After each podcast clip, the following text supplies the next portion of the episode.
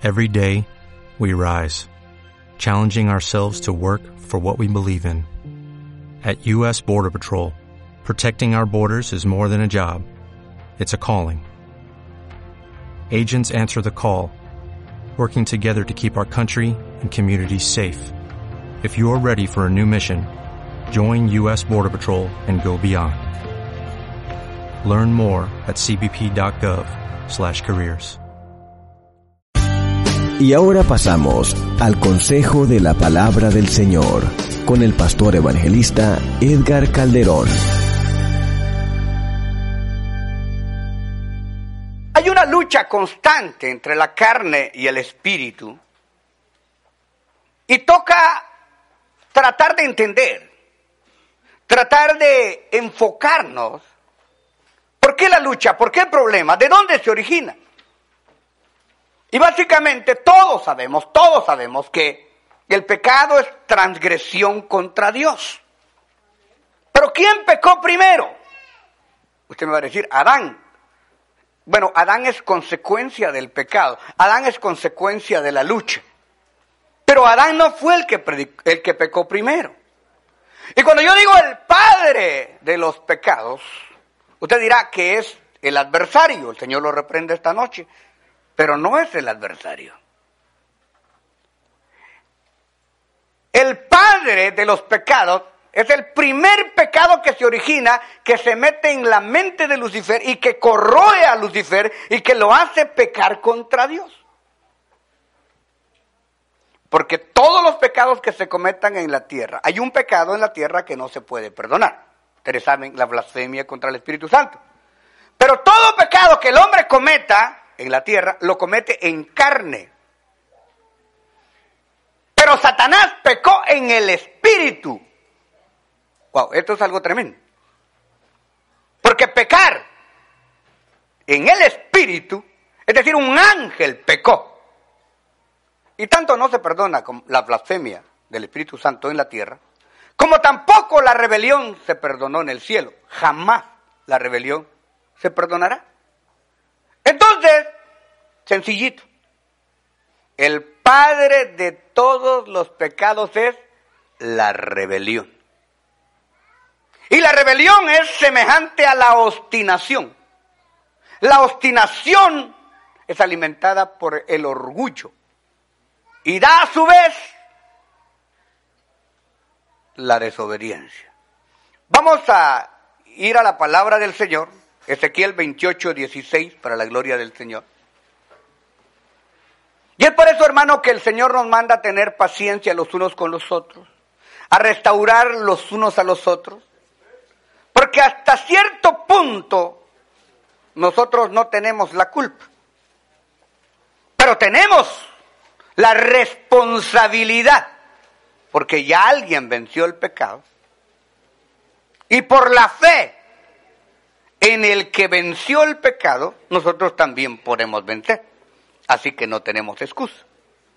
Aquí, hermano, la Biblia habla de una forma literal, pero también habla de una forma simbólica. Hablándole al rey de Tiro, como quien dice, diciéndole a Juan para que entienda Pedro. Muchas escrituras son así, directamente. Usted no va a encontrar que, el, que el Señor le diga directamente su nombre y su apellido. Pero toda escritura es inspirada por Dios y útil para corregir y para enseñar. Entonces vamos a Ezequiel capítulo 28 y su verso número 16, en una profecía que Ezequiel ejecuta contra el rey de Tiro, en una abierta y concreta apología, donde habla de Satanás. Dice la palabra, a causa de la abundancia de tu comercio te llenaste de violencia y pecado yo pues te he expulsado por profano del monte de Dios y te he eliminado, querubín protector, de en medio de las piedras de fuego. Verso 17. Se enalteció tu corazón a causa de tu hermosura. Corrompiste tu sabiduría a causa de tu esplendor. Te arrojé en tierra delante de los reyes para que te vieran a ti como ejemplo verso 18. Por la multitud de tus iniquidades, por la injusticia de tu comercio, profanaste tu santuario, y yo he sacado fuego de en medio de ti que te ha consumido, y te he reducido a cenizas sobre la tierra a los ojos de los que te miran. Eterno Padre Celestial, muchas gracias por la oportunidad de predicar tu palabra. Y permite, Padre amantísimo, que saquemos el mayor beneficio de la sustancia de tu palabra y que entendamos cuál es nuestro papel en la tierra. Y en el nombre de Jesús. Amén. Carísimos de Jesucristo, pueden sentar. Hoy nos encontramos entonces con que el padre de los pecados es la rebeldía. Porque la rebeldía es el primer pecado que se comete no en carne, sino en el espíritu. Pecado totalmente imperdonable de parte de Dios, porque aunque Satanás quisiese arrepentirse, jamás tendría esperanza. Pero hermanos amados, en esta lucha espiritual, Satanás materializa su guerra en la tierra, tentando al primer ser humano, y usted obviamente sabe lo que aconteció con don Adán y con doña Eva. Por cuanto Adán pecó, el pecado pasó a todos los hombres. Y aquí, amado hermano, nosotros vemos la incidencia, la insistencia, la influencia que Satanás tiene sobre el ser humano para que el ser humano se revele contra todo lo establecido por Dios. Vamos a ir a Génesis capítulo 4 y su verso primero. Aquí encontramos el primer homicidio y la injerencia directa de Lucifer para tratar de que el ser humano se revele contra Dios. Dice la palabra, conoció a Adán a su mujer, Eva. Mm, no creo que no la haya conocido, ¿verdad? Desde que la vio la conoció y le dijo, Eva, nice to meet you. El problema es de que no había intimado con ella. Pero aquí la toma por mujer, la cual concibió y dio a luz a Caín. Y dijo, por voluntad de Jehová he adquirido varón. De hebreo es Kená, que quiere decir varón. Después dio a luz a su hermano Abel. Abel fue pastor de ovejas y Caín fue labrador de tierra. Verso 3. Y aconteció andando el tiempo, después de muchos días, que Caín trajo del fruto de la tierra una ofrenda a Jehová. Nótese que Caín es el primero que trata de hacerlo. Caín trajo del fruto de la tierra una ofrenda a Jehová. Verso 4. Y Abel trajo también de los primogénitos de sus ovejas, de lo más gordo de ellas. Y miró Jehová con agrado a Abel y a su ofrenda. Vamos a parar ahí y no cierre la Biblia. Me llama a mí la atención por qué Jehová se enoja con Caín. Bueno, no se enoja, pero no recibe. Bueno, la recibe, pero no con el agrado con que recibe la ofrenda de Abel. Primero, hermano, porque ustedes saben que cuando se comete el primer pecado y el hombre se ve desnudo, Dios sacrifica el primer cordero en el mundo. Entonces, hermano, antes del pecado era la inocencia. Cuando el hombre peca, entramos a la dispensación de la conciencia. Entonces la conciencia empieza a decir lo bueno y empieza a decir lo malo. La conciencia empieza a agradar a Dios o a desagradar a Dios, el hombre toma conciencia entre el bien y el mal. Ahora, cuando Dios mata al primer cordero, porque los hombres trataron de tapar su pecado superficialmente, dice que cortaron hojas de higuera y medio se taparon. Ahí se inventaron los taparrabos. Pero cuando caminaban se le caían las hojas. Entonces, entonces, entonces dijo Dios, no, no, no, no, no, no, no se van a tapar con hojas de higuera. Se van a tapar con piel de cordero, tipificando el plan porque Dios sabía que el hombre iba a caer, cayó, pero también Dios sabía que lo iba a levantar y lo levantó, que lo iba a redimir y lo redimió. No por el cordero que mataron allá en el huerto, sino por el cordero divino que entregó su vida. Entonces ahí conscientemente, conscientemente, Abel mira le viene la historia y le pega la conciencia que a Dios se le agrada con sacrificio de animales. Mejor dicho, se le agradaba, porque después de, la, de esa dispensación viene la fe y en la ley se instaura, se, describe, se ordena el sacrificio perpetuo dentro del templo. Entonces hay una conciencia que él dice, bueno, papá Dios mató un cordero y cubrió a papá y a mamá. a él le agradan los sacrificios de animales. O sea, el entendido a señas y el necio a palos.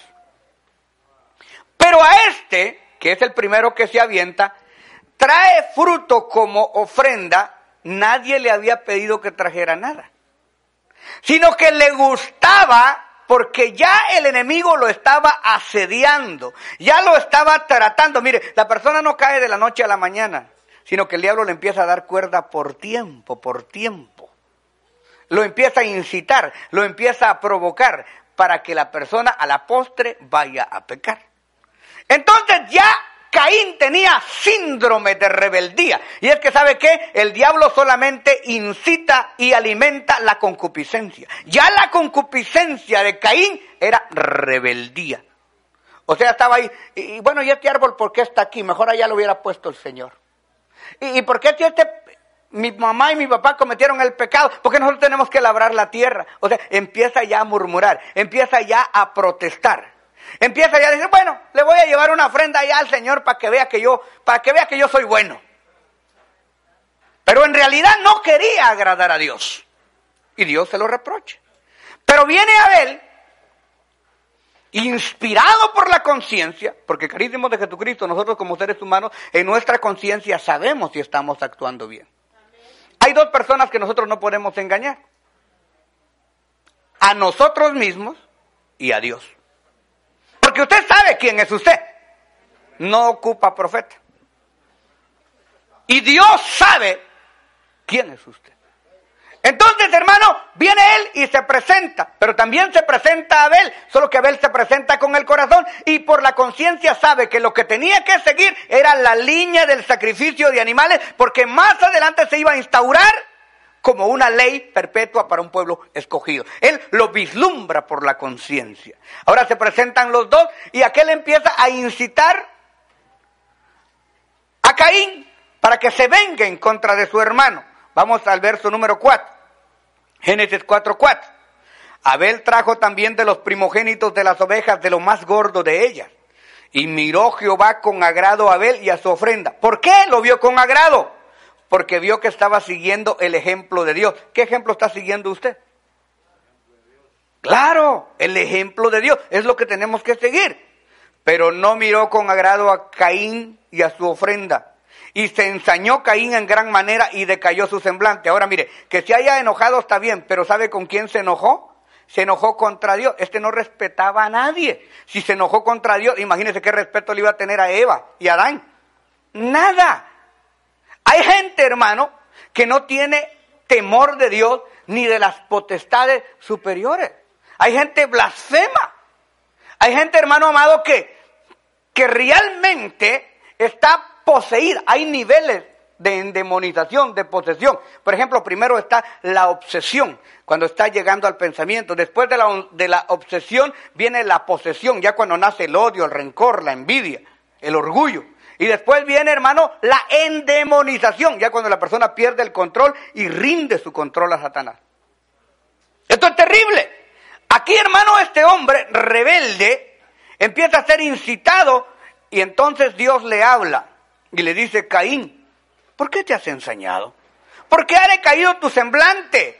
Caín, no me sacrificaste lo que a mí me agrada. No me estás sirviendo como a mí me gusta. Pero tranquilo, Caín.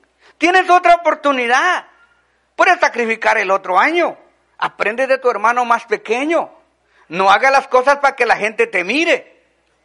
Hazlo para agradarme a mí, Caín. Tú puedes todavía, tú puedes hacerlo. Dios trata de redarguirlo. Verso 7. Si bien hicieres, Caín, ¿no serías enaltecido? Y si no hicieres el bien, el pecado está a la puerta. Oiga, el pecado te está tocando. Ya chamuco se te quiere meter. Con todo y esto, a ti será dado tu deseo y tú te puedes enseñorear de él. Tú puedes sujetar tu deseo, Caín. Mire qué tremendo. Caín, todavía tienes una oportunidad. No te rebeles, Caín. No dejes que el pecado llegue, Caín. ¿Ha escuchado usted a alguien alguna vez en la vida hablando mal de su misionero? ¿Sabe qué? Se está empezando a enchamucar. ¿Ha oído usted a alguien por ahí hablando mal de su pastor, ore por él. Está a punto de enchamucarse. Y el diablo lo va a agarrar. ¿Sabe por qué quiere que el diablo, que usted se revele en contra de su líder, en contra de su pastor, que usted lo irrespete para que caiga juicio sobre usted? Él está interesado en que el juicio de Dios caiga sobre usted. Pero usted dice, mm, mm, ya te conozco, Satanás. A mí no me vas a incitar, porque antes de la caída viene la soberbia y conmigo la soberbia no puede. Yo apelo a la gracia de Dios. Yo voy a obedecer, yo me voy a someter. Ah, tiempo para el Señor, dárselo con todo su corazón. Así que cuando alguien protesta por todo, no es que se la lleve de listo, es que no sabe que está utilizando su vida para el servicio de Lucifer. ¿Por qué? Porque como él pecó en el espíritu, él no tiene boca. El diablo no tiene que ir al dentista, hermano. No tiene boca. Quiere usar la suya, quiere usar la mía. Usted dirá, hermano, pues yo nunca he matado a nadie con la mano, pero con la boca hemos matado un montón. Digo, hemos, no han, hemos, todos hemos matado gente. Y lo peor de todo, no gente, hemos matado almas. Y por eso debemos de pedirle perdón a Dios constantemente. El diablo no tiene mano, quiere usar las suyas. No tiene pies, quiere usar las nuestras. Hermano, el pecado trasciende por el orgullo y la desobediencia. Vamos a ver, hermano, cómo el pecado se sigue multiplicando. Juan capítulo 8, verso 39. Y aquí, hermano amado, por favor no me eche la culpa a mí. Yo quiero ponerle la mayor cantidad de Biblia esta noche, porque aquí el mismo Señor Jesucristo les llama hijos del diablo a los que se rebelan. Vamos a ir a Juan 8:39. Dice la palabra. Respondieron y le dijeron, nuestro padre es Abraham. Jesús le dijo, si fueses hijos de Abraham, las obras de Abraham harías. Abraham era justo. Abraham era misericordioso. Abraham era laborioso. Abraham era callado. Abraham era humilde. Cuando tuvo la oportunidad de escoger para sí la mejor tierra, se la dio al sobrino. Cuando pudo tomar ventaja de su poderío, regresó todo y solamente tomó los diezmos para entregárselos a Melquisedec. O sea, Abraham era un Dios, era un, un siervo de Dios. Abraham era un siervo de oración. Entonces, Dios nos le estaba diciendo aquí a los hebreos, si fueran hijos de Abraham, actuarían como actuó Abraham verso 40. Pero ahora procuráis matarme a mí, que os he hablado verdad, la cual he oído de Dios. Aleluya. Hermanos amados, ¿por qué querían matar a Jesucristo? Porque decía la verdad. Criticaron a Jesucristo, por supuesto, ¿quiénes? Los enchamucados. Y lo peor de todo esto, que los endemoniados creían que estaban bien. ¿Quiénes juzgaban a Jesús? ¿El pueblo común? No, el pueblo común lo quería. ¿Quiénes eran los que, los que lo criticaban? Los saduceos y los fariseos, los más entendidos en la palabra. Cuidado, hermano. Hay gente que dice, hermano, yo ya me la sé toda. Cuando decimos esto es cuando realmente no sabemos nada. Vosotros, verso 41, hacéis las obras de vuestro Padre. Entonces le dijeron, nosotros no somos nacidos de fornicación. Un padre tenemos que es Dios. ¿Sabe qué hicieron estos aquí? Le blasfemaron a Jesús. Le dijeron, maestro, nosotros sabemos que tu mamá María ya estaba embarazada cuando se casó con José. O sea que tú eres hijo de fornicación. Mire cómo lo insultan, cómo lo atropellan, cómo no tienen miedo. Porque este es el espíritu que incita la rebeldía, perder el miedo. Hermanos amados, ¿se, dieron cuenta ustedes, por ejemplo, de la famosa Guerra Fría? ¿Cuál era el lema? La rebelión, la rebelión. ¿Y qué trajo como rebelión? El ateísmo. ¿Y qué trajo el ateísmo? La pobreza, la esclavitud. Vea los países que supuestamente son libres, los países que no son alineados. Haga una comparación entre un país democrático y un país no alineado. ¿Quién está más amolado? ¿Pero qué? Es que es el tiempo de la revolución. Yo me acuerdo de algunos logos de, por ejemplo, donde yo estudiaba, el limbo de Quesaltenango decía, muchachada valiente y rebelde. Ay, nosotros nos sentíamos la divina garza, porque éramos muchachada valiente y rebelde, dando la vida por una causa que no entendíamos. ¿Entiende? Esta es la rebeldía. Ok, entonces hermanos amados, se le revelan a Jesús, le blasfeman a Jesús. ¿Para qué? Propiciando que los juicios de Dios caigan sobre la rebelión. Ustedes saben que al apóstol lo matan, ¿no? Y cuando lo matan, antes de morir, el Señor Jesucristo observa a Jerusalén, le duele su corazón y dice, Jerusalén, Jerusalén, tú que matas a los profetas y apedreas a los que a ti son enviados. ¿Cuántas veces quise juntar tus hijos como la gallina junta a sus polluelos bajo sus alas y no quisiste? Hermano, ¿cuántas veces nosotros antes de pecar somos redarguidos, somos confrontados? Y, y, en vez de darle gracias a Dios por aquel hombre, por aquella mujer que nos tiene paciencia, decimos, este miedo me tiene. E, e, e, este, este sabe que si yo me voy, eh, va a pasar muchas penas para conseguir otro como yo. Otro gordito como yo no lo encuentran en la iglesia. Y a veces, hermano, nos paramos como la serpiente en nuestra propia cola y abrimos la boca ignorando que la benignidad de Dios, que la misericordia de Dios nos guía al arrepentimiento. Porque Dios no quiere que nadie se pierda, sino que todos procedamos al arrepentimiento. Pero cuando lo mataron, Pilato se lava las manos. Y cuando Pilato se lava las manos, les dice, libre sea yo de la sangre de este justo. ¿Sabe qué gritaron en coro los hebreos? Porque no solo judíos, ahí estaban de todas las tribus. La sangre de este justo venga sobre nosotros. Mire, estos son rebeldes y con, y con rebeldía multiplicada al cubo, hermano. Rebeldía al cuadrado.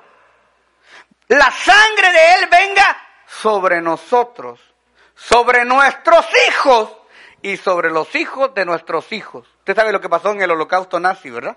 El cumplimiento de esa sangre. Eso era lo que el diablo quería. Y esto es lo que está tratando de hacer con usted y conmigo. Que nos rebelemos en contra de Dios. Si Dios dice, ama a tu prójimo, el diablo dice, no, odia a tu prójimo. Si, si Dios dice, restaura a tu prójimo, el diablo dice, no, masacra a tu prójimo. Si, Dios dice, amad y respetad a vuestros pastores, el diablo dice, criticad a vuestros pastores y hacerles la vida de cuadrito. Todo lo contrario, es, es la Biblia satánica. Los mandamientos de la Biblia satánica son exactamente lo contrario de la Biblia de Dios. Pero nosotros ya sabemos. Y miren lo que pasa aquí, hermano. Blasfeman en contra de Dios. Verso 43. ¿Por qué no entendéis mi lenguaje? ¿Por qué no podéis escuchar mi palabra? Vosotros sois, verso 44, de vuestro padre el diablo, y los deseos de vuestro padre queréis hacer. Él ha sido homicida desde el principio, aquí empezando con Abel. Y no ha permanecido en la verdad, porque no hay verdad en él. Cuando habla, habla mentira, de lo suyo habla, porque es mentiroso y padre de mentira. Miente tanto que hasta se la cree. Y a mí, porque os digo verdad, me queréis matar. ¿Quién de vosotros me redarguye de pecado? Es decir, ¿quién de ustedes me ha visto a mí que he cometido un pecado? Pues si digo la verdad, ¿por qué vosotros no me creéis? Él es el que es de Dios, las palabras de Dios. Oye, por eso no la oís vosotros, porque no soy de Dios. Hermanos amados, a mí me duele en el corazón cuando veo personas que predican mentira y cómo tienen de seguidores. Y cómo tienen de gente buena y de gente fiel. Porque están embaucados en la mentira. Pero cuando usted trata de hacer las cosas como deben de ser, encuentra tantos detractores. Cuando usted empiece a obrar de verdad en justicia, perdóneme, usted va a tener problema en su casa. Usted va a tener problema en su trabajo. Usted va a tener problema en la iglesia. Usted va a tener problemas en todas las áreas de su vida, va a tener problemas hasta con su cerebro cuando usted empiece a obrar en justicia. Pero ¿sabe qué? Aunque el camino se haga bastante estrecho, la justicia alumbrará su vida como la luz del día. Y al final de la faena usted entrará a la vida eterna. Le va a costar amar, le va a costar perdonar, le va a costar callarse la boca. pero va a salir adelante en el nombre de Jesús. Vuelvo atrás por un momento. Diálogo de Dios y Caín. Caín, ¿dónde está tu hermano? Este ya está endemoniado. Este ya tiene un odio, ya no solo contra Abel que ya lo mató, pero ahora tiene odio contra Dios porque amó más a Abel que a él. ¿Y sabe qué le contesta el ingrato? ¿Acaso soy yo guarda de mi hermano? ¿Ha oído usted algunos hermanos que uno le dice, hermano, usted como que estuvo en tal concierto, ¿verdad? Le dije que no fuera. ¿Y qué, qué, qué? Si yo, yo soy libre. Yo puedo ir. ¿Qué? ¿Usted es dueño de mí? ¿Usted es mi padre espiritual? ¿Qué es usted de mí? Nada, ni lo conozco. ¿Sabe por qué? Porque ya están endemoniado. ¿Acaso soy yo guarda de mi hermano? Si Dios sabía que no era guarda de Abel, Abel no necesitaba niñera, Dios lo sabía, pero este abusivo ya le estaba contestando de esta manera. Entonces Dios ya no habla con él porque Dios no habla con rebeldes. Dios habla con entendidos. Dios le habla a la primera, a la segunda, a la tercera. ¿No entiende? Ok. Te voy a dar la oportunidad que crezca tu rebeldía. Por cuanto no creyeron a la verdad, se les ha concedido un poder engañoso para que crean a la mentira y sean condenados por cuanto no creyeron a la verdad. Ok, Caín. Está bien. La sangre de tu hermano, ya no la cosa es contigo, la sangre de tu hermano clama a mí desde la tierra. ¿Sabes qué, Caín? me hartaste, me cansaste. Ahora viene la maldición sobre tu vida. Te me vas de mi presencia. No quiero volver a verte jamás en mi vida. Adiós, Caín. Ay, Señor, grande es mi pecado para ser perdonado. Ahora que ya se lo llevó la tristeza, ahora el diablo ya lo dejó solo para que entienda cuál fue el gran problema en el que se ha metido. Muchas veces cuando nosotros vamos a pecar, todos lo vemos, no, que yo sí le voy a decir su verdad, que a mí no me engaña, que yo, que aquí, que allá. Cuando ya cae el cáncer, cuando ya cae el SIDA, cuando ya cae la cárcel, cuando ya viene el accidente, cuando se dio cuenta que abrir la bocota le salió caro, entonces el diablo también lo deja solo para que se dé cuenta lo que perdió en Cristo. Sucederá que cualquiera que me encuentre me va a matar. Le dice, no, te voy a guardar la vida físicamente, pero espiritualmente estás tronado, Caín. Tú nunca vas a entrar a mi presencia. Te voy a alargar la vida para que dejes descendencia, pero no voy a tener ningún trato contigo. Hermanos amados, yo traje un frasco grande de vacuna esta noche. Vacuna contra el pecado. Quiero que por favor levante el brazo y me deje inyectarlo. Proverbios 16, 18. Delante de la destrucción va el orgullo y delante de la caída, la altivez de espíritu. Carísimos de Jesucristo. Hay momentos en que uno se empieza, hermano, como dijo el salmista, antes que fuera yo reprendido, descarriado andaba. Hay veces que uno empieza, no, que a mí nadie me puede decir nada, que yo sé, que yo aquí, que no sé qué, que no sé cuántas. Y hasta hace su club. Y dice uno, no, estos son los que están conmigo y todo. Igual, hermano, a los sedicionarios que seguían a Barrabás. Pero ¿sabe qué es lo que pasa aquí, hermano amado? Que el proverbista nos está diciendo, delante de la destrucción va el orgullo. O sea, si te sientes orgulloso, papito, te hace falta poquito para que pares las patitas. Delante de la caída, la altivez de espíritu. Pero estás a tiempo todavía. Vamos a Proverbios 11.2. Cuando viene la soberbia, viene también la deshonra. O sea que todo soberbio tarde o temprano termina deshonrado. Pero con los humildes está la sabiduría. A veces uno dice, este no se defiende, este es dejado, este es tonto. No, Señor no es tonto ni es dejado, sino que ha abandonado su confianza en aquel que le defiende, ha abandonado su confianza en aquel que le ama, ha abandonado toda su confianza en aquel que puede pelear por él y a su nombre. Jeremías 8:5 dice, Jeremías 8:5, porque este pueblo de Jerusalén, rebelde con rebeldía perpetua, abrazaron el engaño, y no quieren volverse. Oh hermano amado, qué triste es cuando uno ya perdiendo el compás del tiempo, se aventura en la barca de la rebeldía, empujada por los vientos del orgullo, para caer en un precipicio profundo. Regresamos a Ezequiel 28, 2 y 5, otra vez en la misma apología con la que empezamos, dice, Hijo de hombre, príncipe de Tiro, así dice el Señor. Aun cuanto tu corazón se enalteció y has dicho, un Dios soy, o en otras versiones dicen, yo soy Dios, sentado estoy en el trono de los dioses, en el corazón de los mares, no eres más que un hombre y no Dios, aunque hayas igualado tu corazón a ser como Dios. El pecado más grande que se constituye en el cielo es de que Satanás se igualó y quiso ser como era Dios. Y aquí hay que tener mucho cuidado. Nadie puede ocupar un lugar que no le corresponde. Saúl quiso ocupar el lugar de profeta y Dios lo condenó por eso.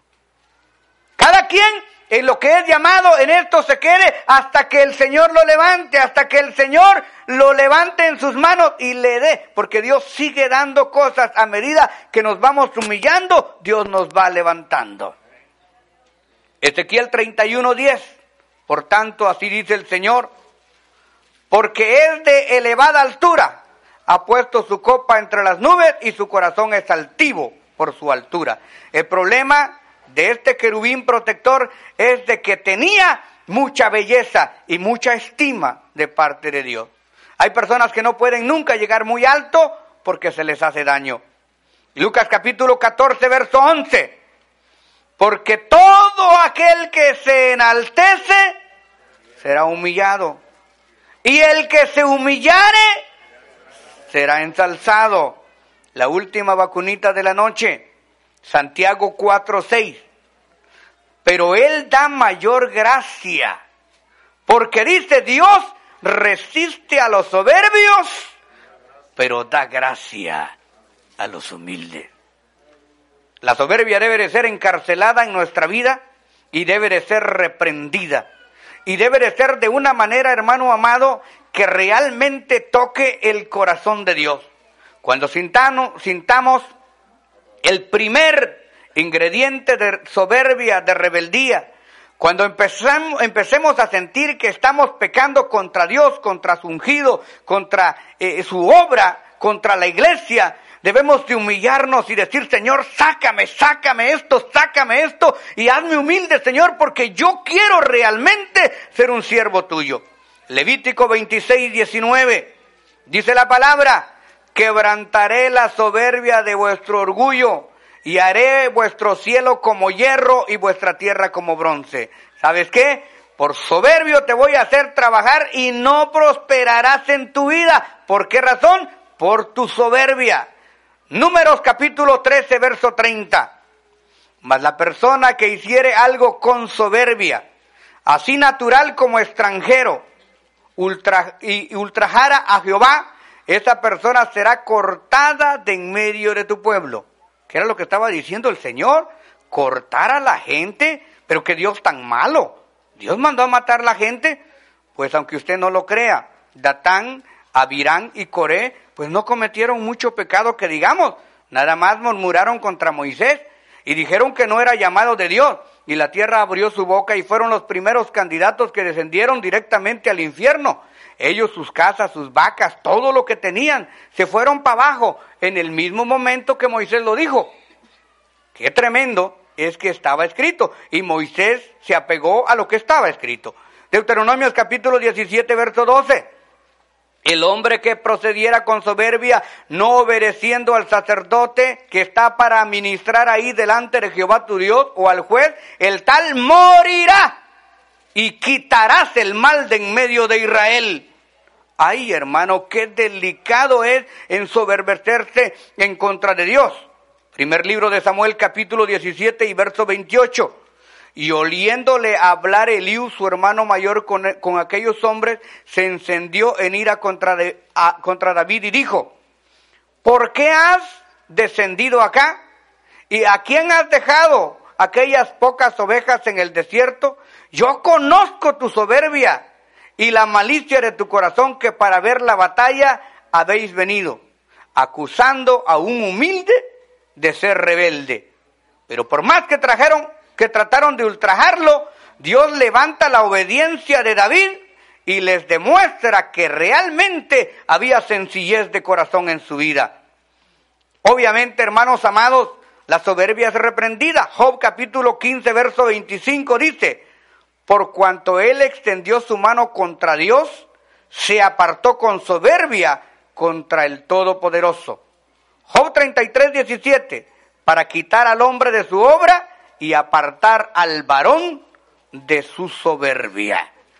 Queridos y apreciados hermanos, la oración del salmista en el Salmo 31, 18 dice, enmurezcan los labios mentirosos que, que hablan contra el justo con cosas duras, con soberbia y con menosprecio. Hermanos amados, estamos a punto de enseñorearnos. El Señor nos ha traído esta noche para conocer que en esencia el pecado fue constituido antes que nosotros y es una potencia si nosotros estamos lejos de Dios pero con humildad y con llenura de Dios podemos enseñorearnos, como Caín tuvo la oportunidad de hacerlo y no lo hizo. Zacarías capítulo 10 y verso 11 dice, y la tribulación pasará por el mar y herirá en el mar con ondas y se secarán todas las profundidades del río. Y la soberbia de Asiria será derribada y se apoderará del cetro de Egipto y usted dirá, ah, pero eso es porque son árabes. No, no, no, no, vengámonos más cerca. Marcos 7, 22. Los hurtos, las avaricias, las maldades, el engaño, la laxivia, la envidia, la maledicencia y la soberbia es insensatez. O sea que el que se la pasa de Robin Hood, en esencia es insensato. Segunda de Corintios capítulo 12 y verso 20. Pues me tomó me temo, perdón, pues me temo que cuando llegue no os halle tales como quiero, y yo sea hallado de vosotros cual no queréis, que haya entre vosotros contiendas, este era el temor de Pablo, envidias, iras, divisiones, maledicencias, murmuraciones, soberbias y desórdenes. ¿Debería esto, debería esto haber en una congregación? ¿Qué creen ustedes? Estos son los síntomas de la rebelión. ¿Qué cosas? Contiendas, envidias, iras, divisiones, maledicencias, murmuraciones, soberbias y desórdenes. Santiago capítulo 4 y verso 16 le pone el toque final al mensaje. Pero ahora os actáis en vuestras soberbias. O sea que hay gente que no solamente es soberbio, sino que se jacta en su soberbia. Toda jactancia semejante a esta es mala. Carísimo de Jesucristo, humanamente ni usted ni yo podemos luchar contra el pecado, pero auxiliados en el primer sacrificio, el Dios Todopoderoso mata a un cordero y cubre a su creación.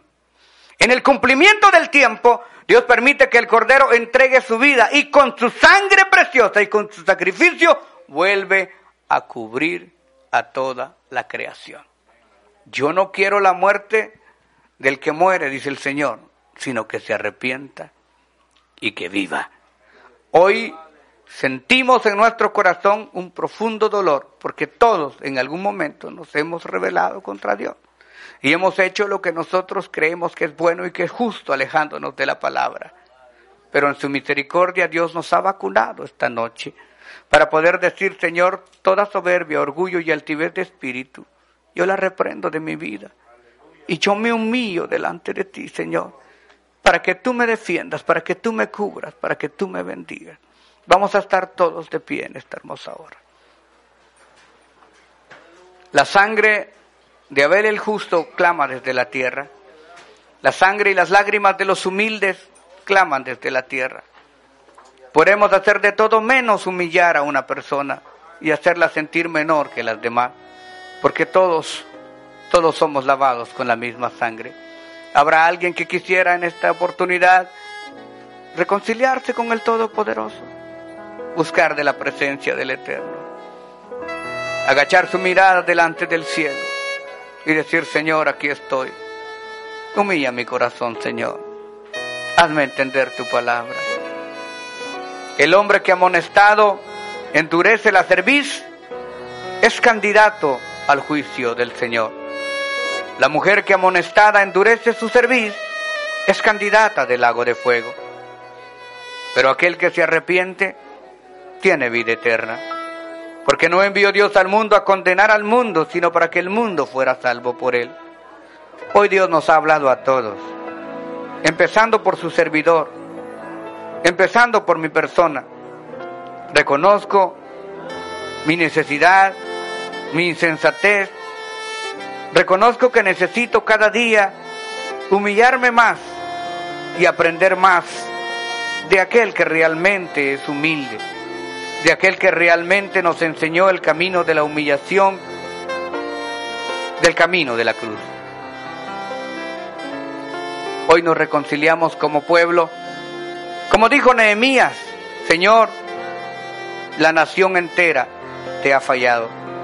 Hemos dejado tus mandamientos, hemos dejado tus estatutos y nos hemos ensañado unos con otros. Pero hoy volvemos a ti, Señor.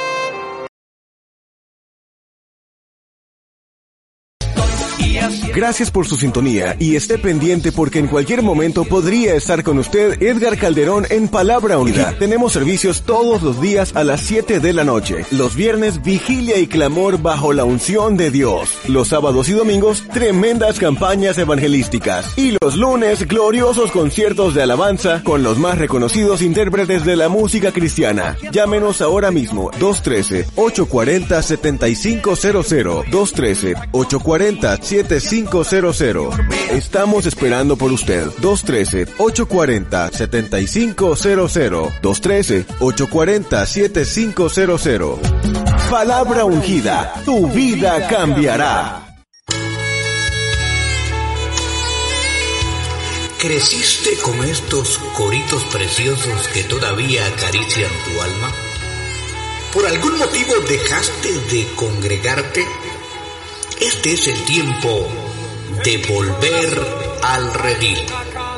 Palabra ungida, la clínica del alma te está esperando para que puedas tener un relax en tu espíritu, entendimiento en tu mente y la palabra ferviente que alimente tu corazón, tu alma y tu espíritu. Palabra ungida te está esperando. Comunícate con nosotros al 213 840-7500. Dios te está llamando.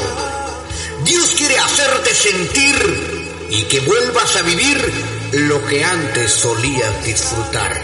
No importa tu condición, el Señor te está llamando. 213-840-7500. 213-840-7500. 7500. Palabra ungida, la clínica del alma más viva que nunca.